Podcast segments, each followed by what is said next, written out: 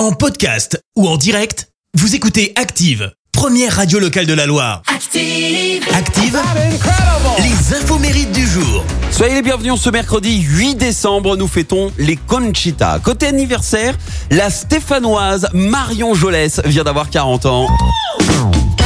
Elle présente régulièrement les tirages du loto et de l'euro million sur TF1.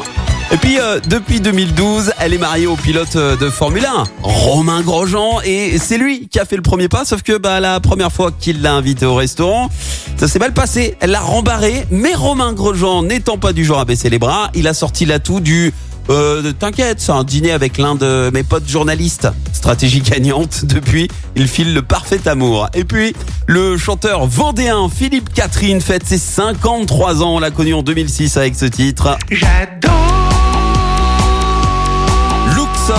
J'adore.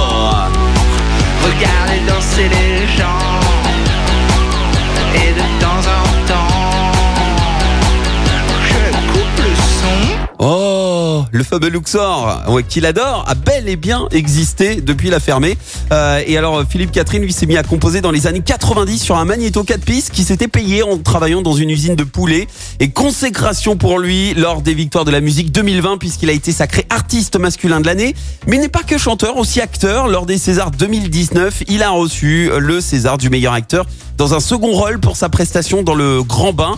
Et côté euh, vie privée, depuis 2010, sa chérie s'appelle Julie Depardieu. Pourtant, c'était pas gagné d'avance puisqu'à l'époque, il était en couple. Julie n'était pas prête.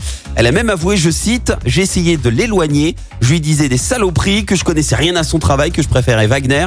Mais il s'est accroché. Ouais, finalement, c'est une histoire qui dure. Ils sont même parents de deux enfants. Et le saviez-vous? Philippe Catherine collectionnait ses excréments. C'est pas une blague. Il a dit, c'est vrai qu'à une époque, j'ai collectionné mes excréments, ils formaient une sorte de photographie des moments de ma vie. Pour moi, c'était un peu comme des sculptures de Rodin, mais j'ai arrêté. Fin de citation. Eh ben, bon petit déj, hein, évidemment. La citation du jour. Allez, je vous ai choisi la citation de l'auteur américain Léo. Burke pour ce matin. Écoutez.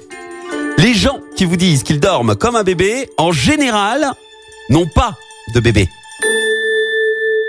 Merci. Vous avez écouté Active Radio, la première radio locale de la Loire. Active.